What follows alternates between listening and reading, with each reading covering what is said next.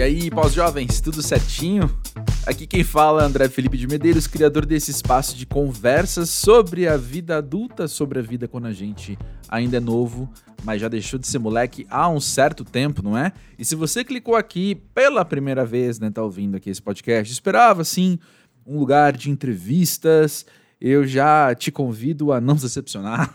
Aqui é uma coisa mais mesa de bar, aqui é uma coisa mais uma aproximação a quem as pessoas são de fato por trás daquilo que a gente enxerga no trabalho delas. Por exemplo, hoje, o papo com Eli e o Assa, eu diria que é um papo muito mais com a Eliana mesmo, sabe? A Eliana, que nasceu em São Paulo, se mudou para Campinas, é uma das DJs mais respeitadas do Brasil, que já excursionou o mundo inteiro, figurinha assim, presente em espaços como festivais Rock in Rio, Time Warp e todo tipo de rolê de respeito da música eletrônica. Além de tudo, ela é empresária com casas de show ali em Campinas e também modelo da Ford Models. Ela assinou em 2020, ou seja, já sendo pós-jovem. Tudo isso que eu falei é assunto hoje aqui no podcast, só que, repetindo, não necessariamente o que aconteceu, mas como as coisas têm acontecido, num ponto de vista emocional também, sentimental, enfim.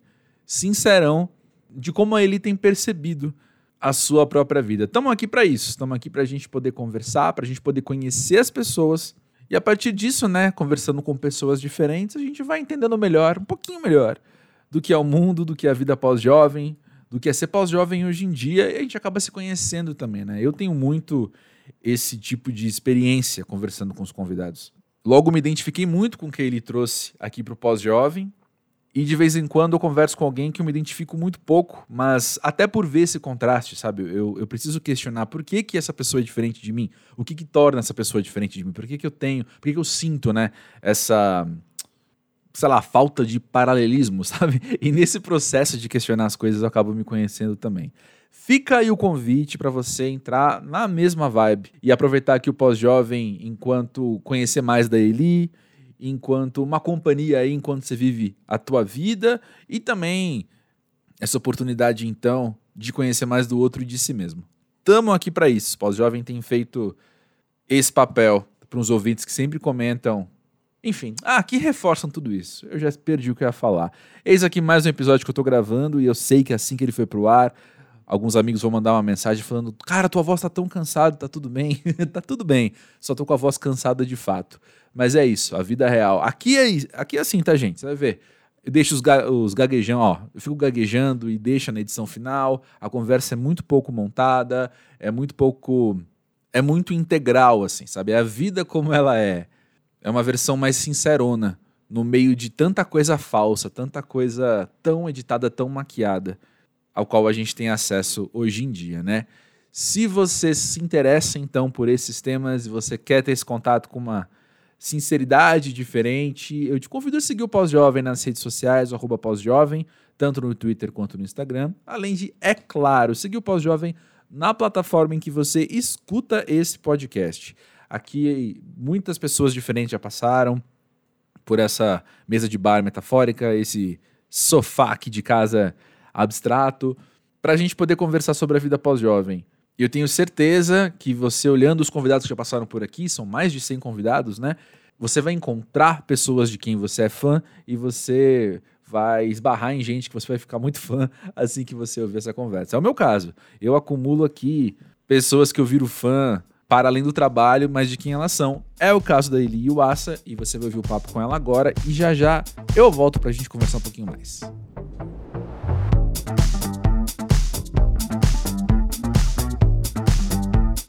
Eli, conta pra gente, pra você, o que é ser pós-jovem? Pós-jovem, acho que é o que eu sou hoje. Mas eu, eu me sinto talvez na melhor fase da minha vida, né? Eu ainda, ainda sou muito uhum. curiosa, ainda tenho curiosidade, empolgação em viver as coisas, tenho uma alegria de viver muito grande, mas eu também tenho uma maturidade que eu não tinha quando estava né, nos meus 20 anos ali. Eu estava pensando sobre isso justamente hoje, que eu acho que eu estou vivendo a melhor fase da minha vida, em todos os sentidos, né? não só profissional, mas emocionalmente, é, nas minhas relações e principalmente em como eu me sinto comigo mesma, né? Como eu me gosto muito mais do que eu me gostava há, há 20 anos atrás, por exemplo. Me identifico 100% com tudo que você acabou de falar. Parece que tá falando de mim, tá me descrevendo assim. É, a gente acha que né, ai, a juventude é a melhor fase da nossa vida, mas ela é maravilhosa, né? Eu vivi coisas incríveis, intensas, de muitas descobertas, de crescimento, mas hoje eu, me, eu, eu tenho, eu estou num, num momento que eu estou muito confortável com quem eu sou, assim, eu acho que não tem nada mais legal do que isso. Né? Ah, concordo, concordo super. E você falou agora, né? Ah, juventude é super legal, tem suas coisas boas e tal. Mas quando você tinha ali, então, sei lá, chutando assim, 22, você visualizava hum. que você, sendo pós-jovem, estaria como você está hoje? Nunca.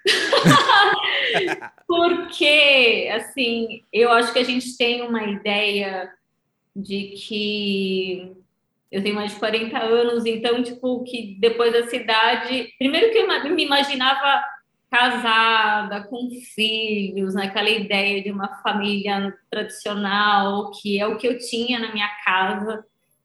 Mas minha, as minhas escolhas para a minha vida já não foram muito tradicionais, né? Eu quis trabalhar uhum. com música eletrônica, quis ser DJ, fui meio contra tudo que as pessoas esperavam, até o que eu esperava para mim, assim, eu imaginava que fosse trabalhar com música, mas é, talvez não chegar nesse lugar onde eu estou hoje, sabe? Que é um lugar de muita realização, eu, eu me sinto muito, muito mais do que ter sucesso, eu me sinto realizada, sabe? Eu ainda tenho muitas uhum. coisas para realizar, mas eu acho que esse sentimento de realização é muito mais importante do que a, a, ser bem sucedida só, sabe? Sim. E tá tão nativa no mercado como esse, é, que se renova constantemente, especialmente quando se trata da, da carreira de DJ, né? Que às vezes as carreiras são são tipo você tem uma carreira às vezes meteórica, você vai chega em todos os lugares, mas você não mantém. Então, a minha grande preocupação foi sobre como ter uma carreira longínqua em que eu pudesse me manter relevante e, e, me renovar ao longo dos anos, né? Então é muito legal depois desse tempo todo, mais de 20 anos de carreira, eu perceber que eu consegui, né, fazer ter uma carreira longa, sempre em, envolvida em projetos interessantes, tocando nos lugares que eu sempre sonhei, sabe? E na verdade essas coisas foram acontecer de uma é, tardiamente na minha carreira. As coisas não aconteceram rápido, sabe? Demoraram muito tempo. Uhum. Uma coisa que eu fico pensando que quem tá de fora de uma carreira, como é que eu vou chamar isso? De imprevisível? Porque uhum. assim, uma coisa é você ter uma carreira dentro do molde. Ah, eu vou usar umas palavras que tá difícil aqui, gente, mas ó, quando eu falei do imprevisível, eu vou falar agora do tradicional, por exemplo, né? Que é aquela coisa de você entrar numa empresa com plano de carreira, ou Sim. você vislumbrar ali até desde de uma graduação que você faz, os professores já falam, você tem um, um piso salarial tal quando você sai, você faz tal, tal, tal, tal. Uma você coisa quer que eu acho... um concurso e você passa no concurso, né? Perfeito, exatamente. Eu acho que quem, quem fez escolhas como as nossas, que elas são então talvez não convencionais perto dessa maioria, embora a gente conheça muita gente que também fez, uh, eu acho que tem uma coisa aí do imprevisível que às vezes é quase até solitário, sabe? Porque você olha e fala, eu não tenho nem com quem me comparar direito, porque cada um tá vivendo a sua história, né? É, e cada um tem um ritmo, né? E cada um tem seus desafios, assim, às vezes é, é, é, é difícil meio compartilhar, né, esses sentimentos com outras pessoas, porque é, não são tantas pessoas que vivem esse mesmo universo do que eu posso falar pelos, assim, os meus amigos, há, muitos deles, os meus melhores amigos, é, trabalham na noite, então eles meio compartilham dos mesmos, eles entendem, sabe? Sim. Mas muita gente não, né? Sim. E essa questão da imprevisibilidade, onde você não, não né, é, você não saber muito, né? É, como que vai ser o futuro. Ainda, eu acho que toda carreira artística é um pouco assim, é. né? Você não sabe, pode dar certo ou não, sim, né? Eu acho que quanto, quantas pessoas gostariam de trabalhar com música ser artista aqui no Brasil e, e não conseguem. Eu poderia citar muitos nomes de pessoas que começaram comendo. Então, poder fazer, é, viver a sua vida do jeito que você quer, né? Fazer essa escolha, abrir mão da segurança para correr atrás do seu sonho, de, de ter uma carreira artística, de ter seu podcast, de, né, às vezes não ter a segurança, né? Um, o futuro é muito incerto.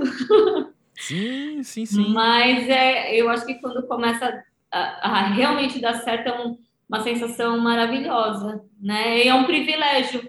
É, viver do que ama é um privilégio. A maioria das pessoas não sabe o que é. Isso. É, cê, deu um barulho de repente. Minha cadeira. Não, sem problemas. Mas olha só como as coisas são também, né? Não estou discordando nem um pouco de você quando você conta a sua história, obviamente, né? Então você falou que a tua carreira lanchou assim tardiamente. Mas quando a gente olha para a linha do tempo da sua vida, a gente olha para a linha do tempo da sua carreira, a leitura que eu faço é que você teve também a oportunidade, privilégio ou ousadia, como você quiser chamar, de poder começar muito cedo.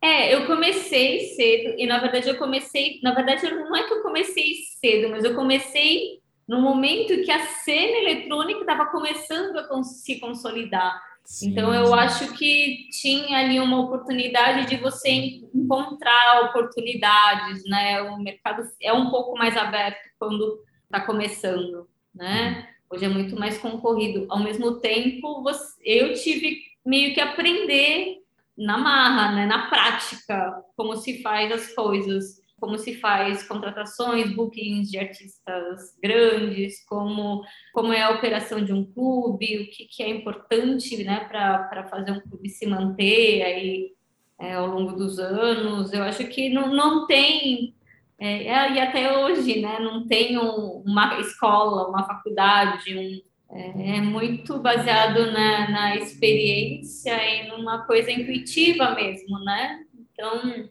tinha o mercado era mais aberto ali, me permitiu fazer coisas maravilhosas desde o começo da carreira, que também eu acho que tem uma estrelinha, uma sorte, né? Eu acho que a, também tem um pouco disso, é, mas como DJ, por exemplo, minha carreira, eu fui se eu pudesse, se eu precisasse realmente viver só disso, levou mais de 10 anos, né? Então é bastante uhum, tempo. Entendo, entendo bem. Mas olha só, eu perguntei, né? Você com ali 20 e poucos anos, hum. quando você pensava em você pós-jovem, você se viria assim? E eu queria perguntar para você também, assim, agora com o distanciamento, né? Assim, sendo pós-jovem, como é que você olha para aquela Eli ali, de 20 e poucos anos, suando, batalhando, dando a cara tapa numa cena que estava começando? É, é engraçado, né? Porque é, eu nunca tive muitas expectativas. Eu tinha os meus objetivos, mas eu nunca eu nunca tive muita essa ansiedade que às vezes eu vejo que tem a, a galera das, que está ingressando no mercado agora, tanto os artistas quanto os profissionais, eles têm essa ânsia, né? essa pressa em fazer as coisas acontecer. Talvez seja uma coisa meio geracional mesmo mas eu fui muito seguindo o fluxo de, das coisas acontecendo, assim. Eu comecei a trabalhar com noite, com música eletrônica, simplesmente porque eu era apaixonada por isso. Sabe? Sempre amei música, eu sempre quis trabalhar com música. Eu nunca imaginei que eu fosse me tornar uma DJ e uma dona de clube. Eu imaginava que ia trabalhar com outra coisa, com produção de show, ia ser jornalista de música, outra, outra pegada. E de repente eu vi todos os meus desejos de criança acontecendo através da música eletrônica. Então, assim, para mim foi sempre é, o meu trabalho sempre teve muito ligado a, a, a, uma coisa prazerosa, sabe? Eu nunca me importei de trabalhar muito, de me dedicar ao que eu estava fazendo, porque para mim era um prazer. Primeiro, porque eu estava aprendendo, né? Então, é muito gostoso você aprender todas essas coisas que, que são importantes, que eu aprendi lá atrás e que eu uso até hoje, assim. Então, é, sempre foi um processo é, muito apaixonado, assim, nunca, eu nunca consegui sentir, ah, isso aqui é um trabalho, sabe? Uhum. Todas as coisas que vieram, assim, da, da para minha carreira, todas as realizações foram consequências dessa dedicação, mas não foi uma coisa que, ah, eu preciso trabalhar, eu tenho esse, né, é, esse planejamento para minha vida, não. Sempre foi muito sobre é, me dedicar a projetos que me empolgavam, que me faziam feliz e que me davam prazer. Então, podia ter dado muito errado, né? Mas é tudo muito certo, sabe? Aí. Foram escolhas de maneira, tudo foi de maneira muito intuitiva, assim, de, de sentir que aquilo era legal para mim e eu fui, né? Uhum. Eu acho uhum. que você fazer esse tipo de escolha dessa maneira nem sempre parece a coisa mais é, racionalmente nem não faz muito sentido, mas para mim a vida sempre foi assim, sempre foi a maneira que eu toquei os meus projetos e as coisas que eu faço assim. Ah, que legal. Mas olha só, quando você fala em prazer, quando você fala em paixão, eu fico pensando também o quanto esses valores que são tão subjetivos, né, são tão abstratos, uhum. o quanto eles também se desenvolveram ao longo do tempo, né? Talvez a maneira com que você sente prazer no trabalho pode ter mudado, não para melhor ou pior, mas muda porque a gente muda. Sim. E ao mesmo tempo a paixão, né? A paixão pelo trabalho também pode mudar porque a gente está mudando. Você consegue acompanhar essas mudanças? Você consegue diferenciar hoje do, do passado? Eu, assim, eu eu quando eu tô aqui no clube, eu, eu, eu me sinto meio como eu era no começo da, da minha carreira, assim. Hum. Eu sinto que as motivações ainda são as mesmas. Sabe? Eu ainda me emociono em ver uma pista cheia, eu ainda me emociono ao ver um DJ que eu respeito ali na minha cabine. Então, as coisas que são importantes para o meu trabalho, eu acho que mudaram muito pouco. E acho que isso é muito importante, né? Eu não me esquecer por que, que eu escolhi isso para minha vida, porque foi uma escolha. Eu sou publicitária de formação, me formei em propaganda e marketing, sabe? E abandonar isso, né, a segurança de uma profissão mais tradicional, é uma escolha que exige bastante coragem, um tanto de desprendimento, sabe? Uhum. Eu, eu fiz isso muito jovem e sem medo nenhum. Eu fui, eu não tive dúvidas, sabe? Eu sou muito grata por eu ter essa segurança na, naquela idade de falar, não, é, pode, pode ter parecido uma loucura para minha família, para os meus amigos, mas para mim era o que eu queria, né? E olha como as coisas deram certo. Então, é, não acho que é uma fórmula, né? Sim. É, cada um tem sua história, não adianta. Cada um tem sua história, cada um tem os seus desfechos, mas, tipo, eu, eu, tive a sorte realmente de ter feito a escolha que era certa para mim e eu tô aqui até hoje. Sim, maravilha. E olha só, nessa sua jornada, cada um tem sua história. Eu mesmo citei a palavra solidão, pensando em como a gente se sente muitas vezes ao olhar né, essa unicidade da nossa história. Mas você tem o privilégio também de não estar sozinha. E você tem ao longo do caminho várias conexões com várias pessoas. Você citou seus melhores amigos que também são da noite e tal. E da mesma maneira que eu perguntei, né, se o prazer e a paixão se modificaram ao longo do tempo, você percebe o valor da conexão com as pessoas também se transformando com o tempo? Eu acho que, bom, o meu trabalho é sobre a construção de relações, né? Uhum. Eu acho que é, é mais do que tocar músicas ou fazer festas, é sobre construir essas, essas relações e é, olhando para trás, eu acho que eu tive um, um, jeito de construir tudo isso de uma maneira muito afetiva, que talvez seja um pouco de reflexo de, de, de como eu gosto de ter as minhas relações pessoais, assim, né? Hum. eu, eu, é, eu acredito muito em que o mais poderoso do que eu faço são essas é, conexões e essas relações que, através do meu trabalho, elas acontecem, né? É, principalmente aqui no Caos e no 88, na, na, na, nas casas que eu tenho aqui em Campinas, a gente fala muito sobre isso, sabe? São as relações com do público, com os artistas, da nossa equipe, do, de todas as pessoas que estão nessa grande rede que faz, que faz as coisas acontecerem, né? Então, ao longo dos anos, eu vejo que meu trabalho vai muito além de, de proporcionar uma, um, diversão, uma boa festa, né? Eu acho que está realmente em, em construir e me instigar né, essas, esses encontros e essas relações de, de maneira afetiva. Eu, eu, é, é como eu gostaria de enxergar o que eu faço, assim, eu acho que uhum. isso é o mais importante.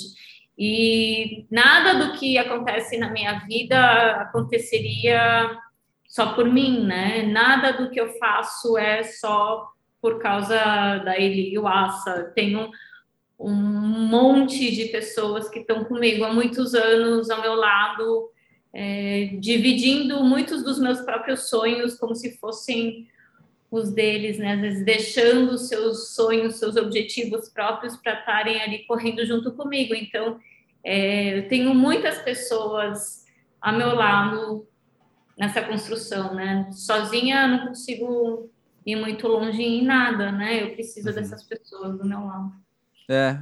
Isso molda também a maneira com que você olha para os sonhos dos outros e para a participação que você pode ter nos Sim. sonhos dos outros? É, eu tenho pensado muito nisso, porque eu estou ficando mais velha e eu acho que, por exemplo, o meu papel como DJ, como dona de clube, vai muito além, como eu te falei, né, de tocar ou de buscar os artistas. Eu acho que tem muito a ver sobre é, dar espaços e compartilhar é, espaços e dar oportunidades então, por exemplo, hoje eu tenho uma noite, acabei de lançar o meu projeto, é uma minha própria noite itinerante, que eu, eu só buco artistas mulheres e a, a, parte técnica também é de, feita por mulheres, a produção Nossa. executiva é de mulher, a minha light designer é mulher, porque ainda na cena é, as mulheres estão em menor número e ainda lidam com muitas de, de, diferenças assim de oportunidades, de cachê, né, é, no tratamento, enfim. Então, é, eu acho que eu estou num lugar em que eu cheguei em muitos lugares que são difíceis para a maioria das artistas mulheres. Então, meu meu papel hoje é compartilhar esses espaços com elas, né? E, e são mulheres pretas, são mulheres trans, são mulheres periféricas, são é, artistas que estão começando agora, então tem muito a ver com o que eu vou deixar para essas pessoas, né? O que, uhum. o que, o que eu vou, vou deixar de contribuição para a cena. Um dia eu vou parar de viajar do jeito que eu viajo daqui, sei lá, 10, 15 vezes. Espero que demore, né? Porque eu amo isso. Mas, Demore bastante, de preferência. É, mas o, o, o, meu papel como DJ, ele se nunca vai poder se restringir a ir lá e tocar os sets, enfim. Eu acho que aí tá o erro de muitos artistas, né? Eu acho hum. que o uhum. mercado é tão concorrido, fica todo mundo com tanto medo de perder seu espaço, e na verdade, quando você compartilha os seus espaços, você se fortalece, né? Uhum. É, eu acho que essa insegurança que muitos DJs têm acaba sendo fatal, né? Você se fecha, você você deixa de se reciclar, você julga quem está vindo depois de você, você sempre eu vejo isso acontecendo com muitos artistas da minha geração, por exemplo, e eu tenho um olhar muito diferente em relação a isso, sabe? Eu sempre talvez seja uma, uma coisa de personalidade, de ser muito mais curiosa, mas eu quero ver o que, que a geração depois de mim está fazendo, sabe? E eu uhum. quero, eu sempre tento acolher, né? E dar espaço, porque são eles que vão estar tá aqui continuando o que eu fiz, né? Eles vão dar continuidade para o meu trabalho. Então, eu acho que é, é, é sobre isso. Né? Sim, você também foi construída, né? Você também você pegou uma cena eu muito iniciante. Tive, eu também tive um começo Isso. que também que sempre é muito difícil. Então, se tem uma pessoa que enxerga todo o que como tiveram pessoas maravilhosas que enxergaram o potencial do que do que eu poderia fazer, acreditaram em mim, me deram oportunidade, eu também quero poder fazer isso Sim. nesse momento da minha carreira com muitas outras pessoas, o máximo de pessoas possíveis, sabe? Sim, eu estava conversando essa semana com Rafael Quiocarello, meu amigo, beijo pro Rafael, que já passou por aqui pelo Pós-Jovem também, e a gente fala muito disso, assim, né? Eu com Música Pra Ver, ele com Hits Perdidos, a gente sempre cai na frase assim, sabe? Se eu vou, também levo sabe? É. Se eu tenho oportunidade de ir, se eu tenho oportunidade de ocupar algum espaço, então eu vou levar alguém comigo, eu vou levar o pessoal que também tá podendo. Assim como eu já fui levado uma vez, né? É, e tem vezes que eu não fui levado, eu queria ter ido, eu sei o valor que aquilo teria tido para mim também, sabe? Então agora se eu posso criar essa porta para alguém, eu vou criar. Quantas pessoas, né, às vezes precisam só de um empurrãozinho, assim. Hum. Por exemplo, eu tocar a música de um produtor brasileiro iniciante num festival grande que nem aconteceu agora no Time War. Uhum. Sabe, tipo um festival alemão que tem uma baita visibilidade. Por que, que eu não vou tocar a música de um produtor brasileiro jovem que vai fazer muita diferença na carreira dele? Sim, excelente, excelente. Sabe? É, é isso, né? Você chegar no Arung, que é o principal clube da América do Sul, e eu levar as meninas que eu acredito e que, que merecem essa oportunidade, sabe? Então é, é, sobre isso. E é muito bom, né? É muito. É, é maravilhoso não estar sozinha, porque é muito uhum. solitário. Uhum. Entende? É muito solitário. Então, você se sentir parte de algo, porque música é sobre isso, né? Você se sentir parte de uma comunidade global, né? Todo mundo se entende através da música. É uma coisa, músicas conecta as pessoas de uma maneira que poucas coisas conectam. Né? Uhum. É, e você lembra, né, assim, a sensação de você estar tá ali no começo e você saber o que você pode fazer, você saber o que você é capaz, vou falar assim, né? E às vezes não ter oportunidade. Você não. Alguém é. fechar um porta para você. E você fala, pô, mas se você deixar eu entrar aqui, eu dou conta do recado. Sabe? Se deixar eu entrar aqui, eu vou fazer algo legal. Então é claro que agora eu quero abrir porta para os outros também, né? Sim. Isso nunca vai deixar de acontecer, né? Sempre vai é. ter alguém que vai fechar alguma porta ou que vai.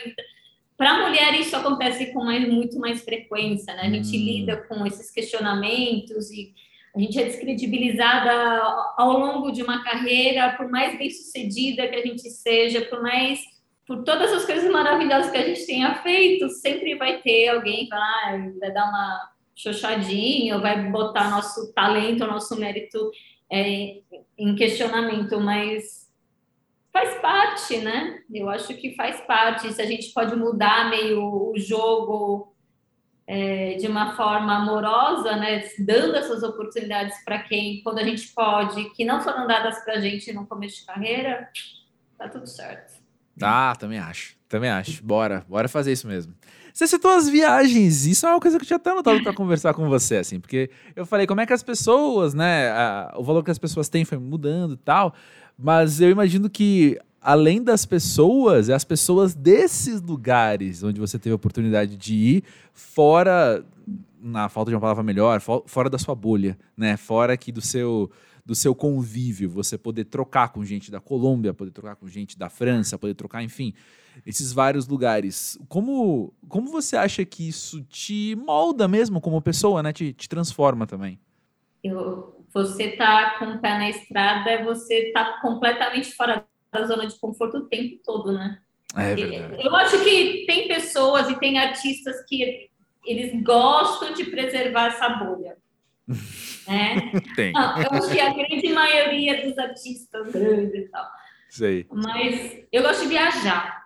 Né? Eu sempre gostei de viajar desde muito nova, viajar sozinha, viajar para Europa sozinha, ficar lá viajando. Uhum. Então, eu, é da minha personalidade não querer estar nessa bolha. Uhum. Querer sair dessa zona de conforto o tempo inteiro. É até um pouco desgastante, porque você fica ali meio não querendo fugir desse lugar confortável, né? A vida inteira. E eu sou muito assim. Sabe assim? Sim. Começa a se acomodar muito, me dá um, começa a me dar um faniquito. Eu falo, gente, eu preciso fazer alguma coisa nova. Né? E essa inquietude, ao mesmo tempo, me permite viver as coisas de uma maneira muito mais intensa, conhecer muito mais profundamente os países, as pessoas, é, a, os hábitos né, locais. Eu acho que é, o meu trabalho me, me, permite isso, sabe? É, uhum. E, e por que, que eu não vou aproveitar, né? Por que, que eu não vou me aprofundar, assim? Lógico que às vezes não dá tempo, né? Às vezes eu fico tipo uma noite, às vezes nem durmo na cidade que eu vou. Mas primeiro que você tem, primeiro que eu acho que eu ganhei muito mais consciência, né, de, de, de que o, o que eu vivo, o mundo que eu vivo é realmente um privilégio, né, uhum. o que a gente vive, da forma que a gente vive um privilégio, né, e ter esse interesse, né, essa sensibilidade em querer conhecer as culturas locais e também os desafios e o que cada cena vive, né? Quais mesmo as dificuldades mais básicas, às vezes nos lugares que, que eu vou. Então, é, é poder ver o mundo dessa maneira através do meu trabalho, do que eu faço, é conseguir enxergar todas as uh, e conseguir enxergar o mundo do jeito que ele é com todas as diferenças, né? Eu acho que uhum. que é que é legal. O meu mundo a minha bolinha é muito restrita e privilegiada e confortável, e o mundo é muito além disso, né? Então, eu acho que você olhar com empatia hum. Para fora da sua bolha, você ter uma compreensão maior do que, do que o mundo realmente é, né? Sim. é isso. E quando você é escalada para tocar num Rock in Rio, você tá também se comunicando com pessoas de fora da sua bolha, né? Afinal, ali é uma literalmente a população de uma cidade do rock que vai estar tá em contato com a tua é, música. Quando você toca num festival grande desses, é, tem o seu público, uhum. mas tem muito do, de tem muitas pessoas que nunca me viram tocar, né? Uhum. Então eu acho que é um pensamento que alguns artistas devem ter, né? Será que eu me adapto? Será que eu faço alguma coisa especial para o Rock in Rio? Eu, eu lembro de eu me preparando para para tocar pela primeira vez e eu escolhi fazer meu set, né? Falei, bom, já que as pessoas vão me conhecer pela primeira vez, ó, é assim que eu. É, justo. É o mais honesto possível. Desse jeito, entendeu? É, não, é, e eu acho que é, é isso, né? tem muito a ver também com essa segurança que a gente, essa maturidade que a gente ganha ao longo da, da carreira e muita segurança, não segurança, mas é, eu, acredito, eu, acredito, no que eu faço, né? Eu tô ali Sim. por causa disso, então Sim. eu quero mostrar quem eu realmente sou para essas pessoas, sabe? Sem fazer muitas concessões. É, o, o que acontece comigo é, às vezes, eu chegar num lugar, assim, que eu percebo essa adaptabilidade que podem que pode ter uma expectativa de adaptabilidade que não sou, que tá na minha cabeça às vezes, né? Que eu acho que os outros vão pedir que eu me adeque mais àquele espaço e tal. Eu acho que eu, mais novo, entraria em parafuso. Eu, pós-jovem, eu olho e falo, gente, eu só tenho para oferecer o que eu tenho. Sabe? Eu só tenho isso aqui que eu sou. Exato. E, e, assim, você corre o risco. Se você vai lá e muda faz uma coisa muito diferente do que você é, você vai desagradar quem foi te ver. Uhum. E quem você te convidou? o risco de não agradar quem foi te ver, né? É, e assim, então... se você me convida para fazer alguma coisa, você sabe por que, é. que você me convidou. É, então eu vou. é, vou lá, vou tocar techno, e é isso. E tudo certo. É. Né? Eu, fui, eu fiz meu set do jeito que eu sempre fiz, assim, no Rock in Rio. Lógico que é especial, porque é o Rock in Rio, Uhum. Mas deu, deu certo tudo que eu voltei, né? Então, então. É, é, so, é, sobre, é sobre isso, né? Você tá ali com tudo que você é. Né? Sim, sim, concordo. E a gente Só falou que... muito até agora de você com a mão na massa. Você ali sendo a DJ, você ali sendo a produtora. Uhum. Mas e você enquanto ouvinte de música? E você como alguém que tá ali também na pista, literalmente na pista? Como é que isso mudou ao longo do tempo? O teu contato com música, como te, te formou enquanto Sabe ouvinte que, hoje? Na verdade, eu, a minha história com música começou com rock, né? Então, uhum. eu, os discos que eu ouço em casa é disco de rock. Eu ouço Sim. muito. Música, música eletrônica, lógico que eu gosto de ouvir coisas mais calminhas em casa, mas, por exemplo, eu gosto de ir para show, sou rata de show. Vou ali para fico ali na frente e não tem, eu não gosto de ver show tipo, em camarote, essas coisas. Eu gosto de estar lá na Sei. frente, sabe? Sei. Mas e... tipo o quê? O que, que você curte ouvir quando você tá em casa, então? Ah, eu gosto de ouvir pós-punk, gosto de ouvir gótico industrial, ouço muita coisa etérea, tipo, as coisas do começo da 4AD, tipo Dead Can uhum. Dance, Kings, essas coisas. Então é, é o que é, é onde eu gosto de estar quando eu tenho tempo livre, que é raro, né? É. A maioria dos shows acontece às vezes no final de semana e, e eu acabo perdendo muita coisa que, que eu gosto. Mas eu amo ir pra pista também, sabe? Tipo, eu amo uhum. dançar. É, eu toquei agora no Time Warp esse final de semana, tá? Toquei na festa, toquei no, no after, toquei só que eu fiquei dançando muito, sabe? Uhum. E é muito legal, assim, depois de tanto tempo, é, eu ainda tá nesse lugar de que eu gosto de uma festa, eu gosto de dançar, eu me divirto, sabe? Muito.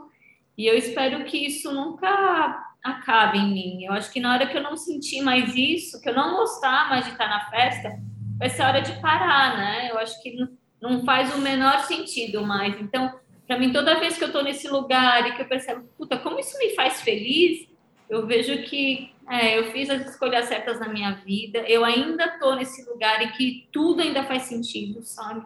Uhum. eu acho que eu acho que isso nunca, talvez as coisas se transformem na minha vida, assim, eu vá atuar de outras maneiras, talvez não tão à frente daqui a uns anos, né? Mas hoje eu consigo ver que é possível que eu faça isso realmente por resto da minha vida, né?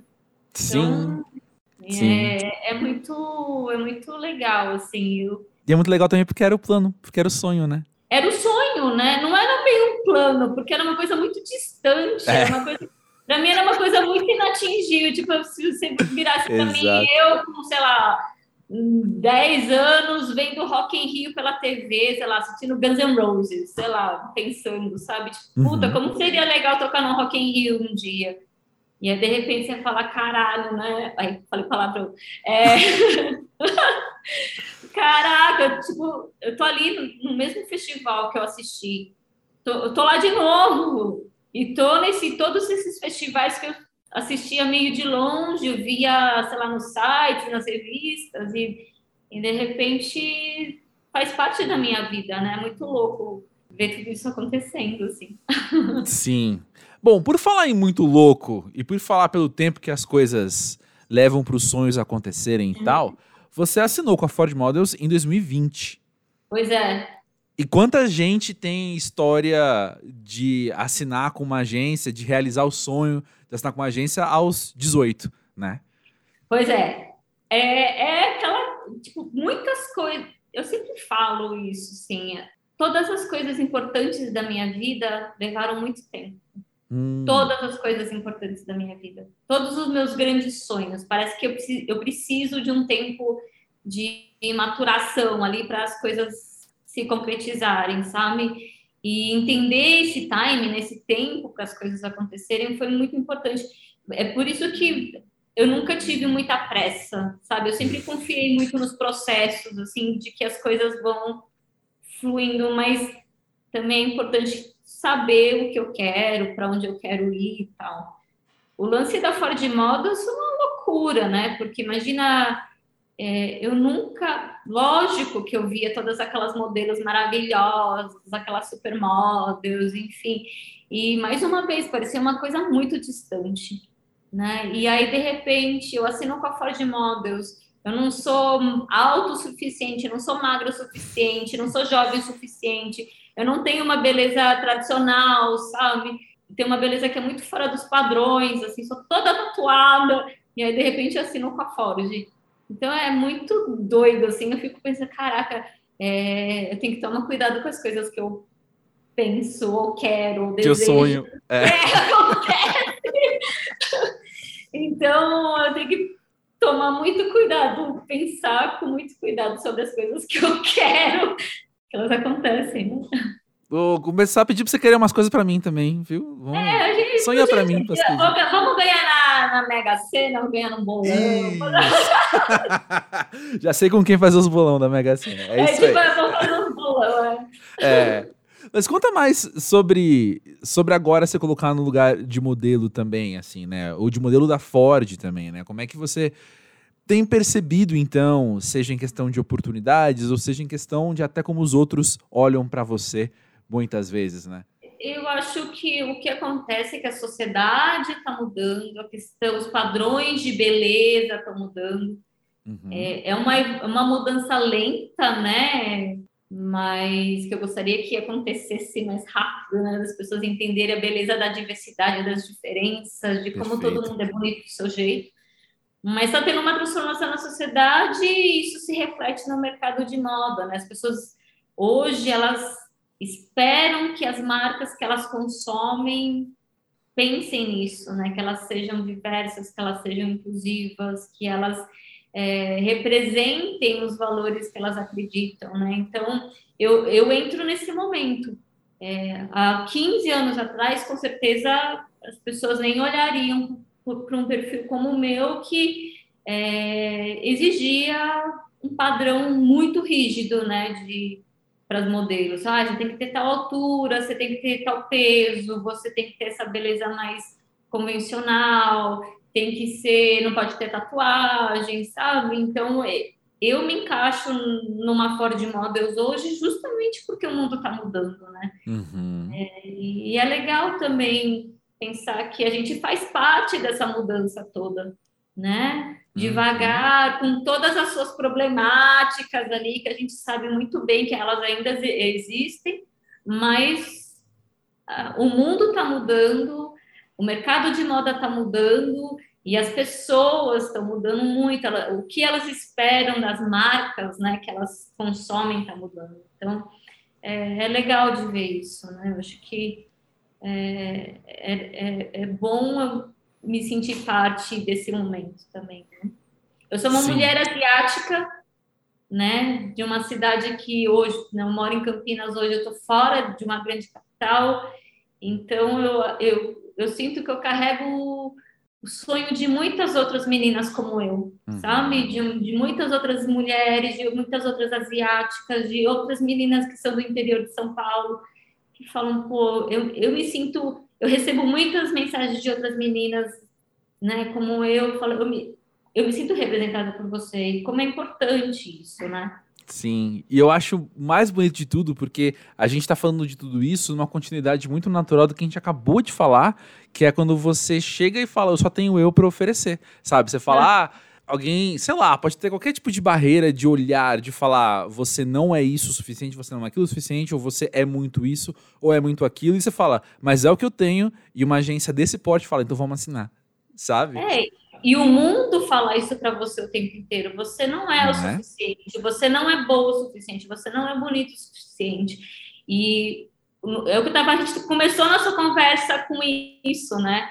Eu hoje estou num, num, lugar em que eu me sinto muito confortável com quem eu sou, eu me gosto muito mais, me aprecio muito mais do que há 20 anos atrás, mas é uma jornada muito longa e ela não para, né? Não é todo dia. Tem dias também que eu tenho as minhas inseguranças, é o que eu falo, poxa, talvez, talvez eu não seja tão bom o suficiente, talvez eu não seja bonito o suficiente, mas tipo, eu sou essa pessoa, né? E tudo que eu tenho sou eu mesma.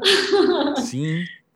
Isso Sim. basta, né? Isso tem que bastar. Tem que bastar. Pensei a mesma coisa. Isso tem que bastar. Não adianta. Ao mesmo tempo que eu só tenho o, o que eu tenho para te oferecer, é, é precioso por isso, né? Porque eu tô de é fato é te muito, entregando tudo que eu tenho. Uhum. É muito, né? A gente, enquanto mulher, ou mesmo acho que qualquer pessoa na sociedade, ela consegue ser muito cruel, né? No, em como ela exige de você, como ela tenta sempre te encaixar em certos padrões que são inatingíveis, né? Uhum. E você entender que você é boa o suficiente, que você é capaz, isso leva muitos anos. É, é lógico que é, eu tenho pessoas maravilhosas ao meu, ao meu redor que né, também fazem parte dessa construção. É, eu recebi, você está num, num mundo em que você recebe amor, carinho, e suporte, e apoio, sabe? Que você não faço parte de uma família que é super amorosa. Tudo isso, é lógico que, que me ajudou nessa construção que não para nunca, sabe? Mas, mas é uma construção de autoestima, né? Nem já teve épocas que, gente, eu falava, pensava que, ai, sabe? Eu não me sentia bonita porque eu era asiática, não me, não me, nunca me senti me enquadrando em nada porque sempre era diferente de todo o resto, né? Eu nunca me nunca me sinto, sempre me senti meio peixinho fora d'água a vida inteira. Então, só que hoje eu, eu acho que isso é uma das coisas mais legais, sabe?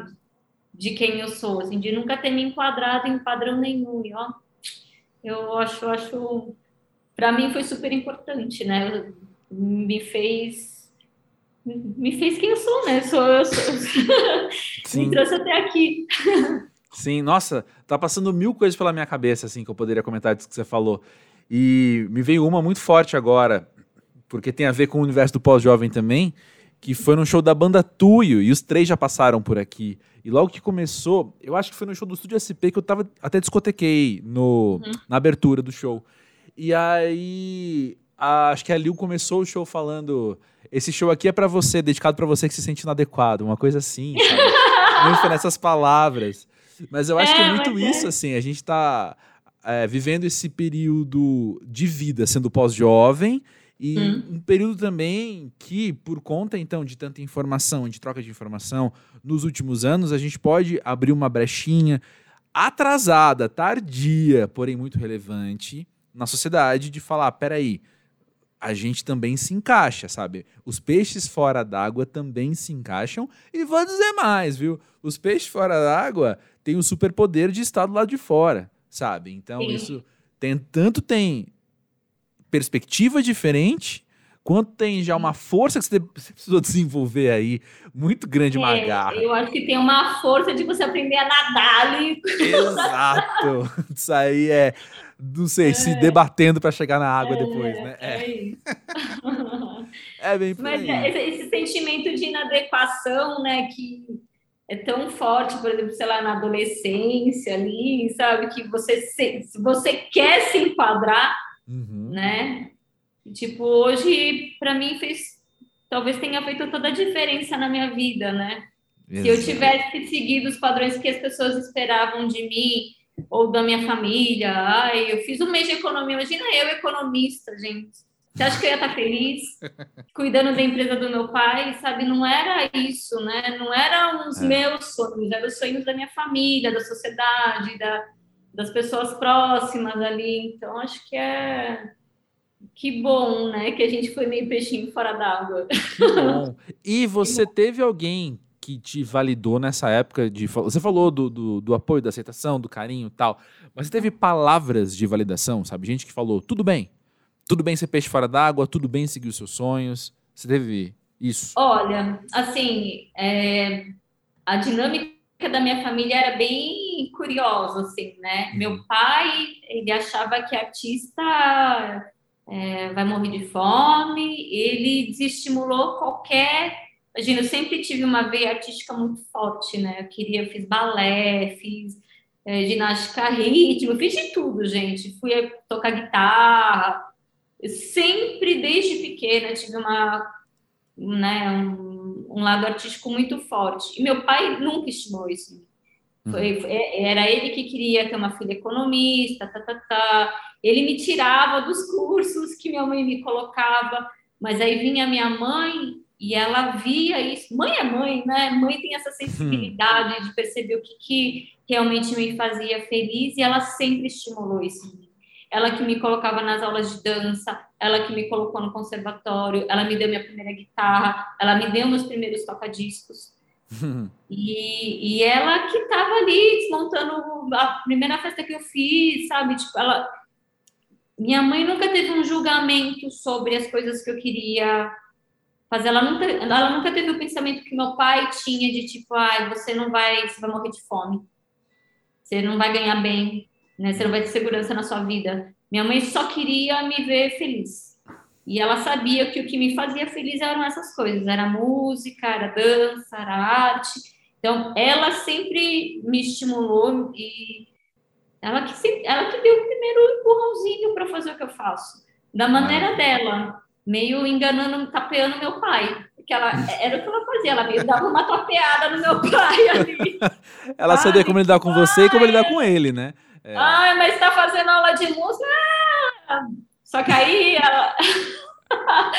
ela não falava nada para ele, ela ia lá, me matriculava, me dava guitarra, me deu os toca-discos, me dava, sabe, ela me deu ela já é falecida, uhum. mas ela, antes de ir, ela deixou todas essas esse começo para eu fazer as coisas. Antes dela ir embora, ela deixou tudo pronto para fazer o que eu quisesse, sabe? Lindo. Então, lindo, lindo. eu sempre. É... Vou chorar. Eu sempre penso nela quando vem todas essas grandes conquistas, porque eu sinto ela em, em cada um desses meus passos importantes. Maravilha, maravilha, poxa. Que lindo, deixa eu só fazer uma observação aqui antes de falar tchau para você, né? Você falou, ah, eu fiz balé, eu fiz tal, eu fiz de tudo. Se tem alguém que fez de tudo é você, porque você segue fazendo de tudo. Eu fiz de né? tudo. A gente acredita quando você fala que fez de tudo. É. Mas olha, obrigado por trazer você aqui pro Pós-Jovem. Muito precioso Prazer. poder conhecer mais de você, conhecer mais da sua história e a gente poder trocar informação, poder trocar tudo isso e, e um lembrar prazer, né, dos sonhos e lembrar do valor dessas coisas. Virou é... um bate-papo de bar mesmo. Que... só faltou a cervejinha só. É que tá cedo demais. Tem que editar é. texto já ah, com um pouco. Não é. essas coisas não. Valeu. Obrigada.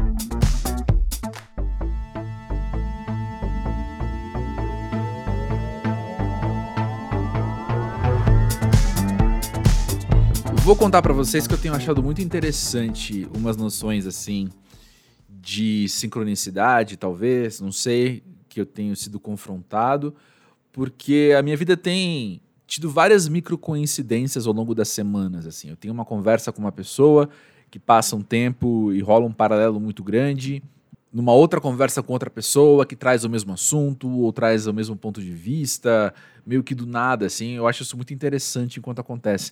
E esse papo com a Eli teve alguns desses momentos, assim, de, eu estar tá vivendo uns questionamentos, eu estar tá conversando uma coisa com alguém, e a Eli repetiu, assim, sabe? Então eu estava conversando com o Rafa sobre uma coisa num dia, no dia seguinte fui gravar com a Eli, ela trouxe a mesma questão, né, de você levar com você as pessoas para abrir porta para elas, por exemplo. E às vezes, você, eu tô falando isso, talvez a sua, a sua cabeça já responda, assim, né? De uma maneira que é bem simplificada a explicação desse fenômeno, mas é uma explicação simplificada que eu acho bonita, que a minha cabeça também apita de uma vez nesse lugar quase básico, assim, né? Uma resposta meio básica, que é: são pessoas vivendo no mesmo mundo, na mesma época, e a gente acaba né, tendo esses sopros de ideias muito semelhantes mesmo estando em lugares diferentes, mesmo tendo vivências diferentes. Ocorrem vários desses paralelos. E por mais que às vezes essa resposta seja simplista mesmo, né? Seja muito um resumo muito básico mesmo do que pode ser essa sincronicidade, eu acho tão bonito.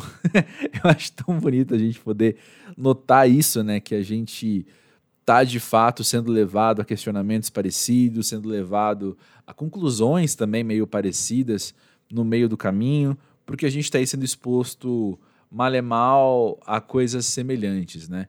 E quando eu digo sendo exposto, eu quero dizer as estruturas da vida mesmo, sabe? não estou falando de cultura pop. Estou falando das estruturas da vida mesmo, né? Os nossos desafios acabam sendo parecidos, enquanto um corpo aí no mundo. E a maneira com que eu estou enxergando, então, a minha participação nesse mundo é parecida com a da Eli, que é um pouquinho mais velha que eu, com do Rafa, que é um pouquinho mais novo que eu, mas a gente é tudo da mesma geração aí, dando a cara a tapa, vivendo a inadequação das nossas escolhas, às vezes pouco tradicionais, e entendendo cada vez mais assim esse lugar pós-jovem de você estar tá ocupando um espaço no qual você pode levar a gente com você, por exemplo, né? E eu abri esse episódio falando né, desses processos de autoconhecimento ao observar o outro, enquanto olhar para as diferenças, mas é muito bonito a gente poder também se conhecer enquanto sociedade, se conhecer enquanto geração, nessas conversas, né, e nesses paralelos que a gente encontra com os outros também. Quero te convidar a seguir vivendo com os olhos abertos para isso e fica à vontade para trazer aqui para o pós-jovem o que você tem observado dos paralelos, das diferenças e somar a essa conversa. A minha ideia é sempre o pós-jovem ter cada vez mais a sua cara, né? Pode comentar, fica à vontade para comentar, para contar um pouco de você e eu poder trazer tanto enquanto inspiração, trazer esse conteúdo, né? Tanto enquanto inspiração para as conversas que eu tenho com os convidados, quanto talvez trazer a sua própria história aqui pro podcast. Chega aí no podcast.pósjovem.com.br.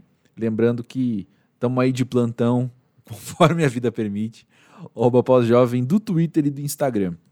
Na semana que vem, o Pau Jovem recebe um artista multilinguagem. Foi uma conversa que foi muito da hora, assim. Eu até tava percebendo que tem uma hora que eu parei e fiquei super de espectador, assim, só ouvindo o que ele tava falando, que tava tão legal, que eu fiquei meio quietão, só ouvindo, assim, falando, nossa, cara, que da hora.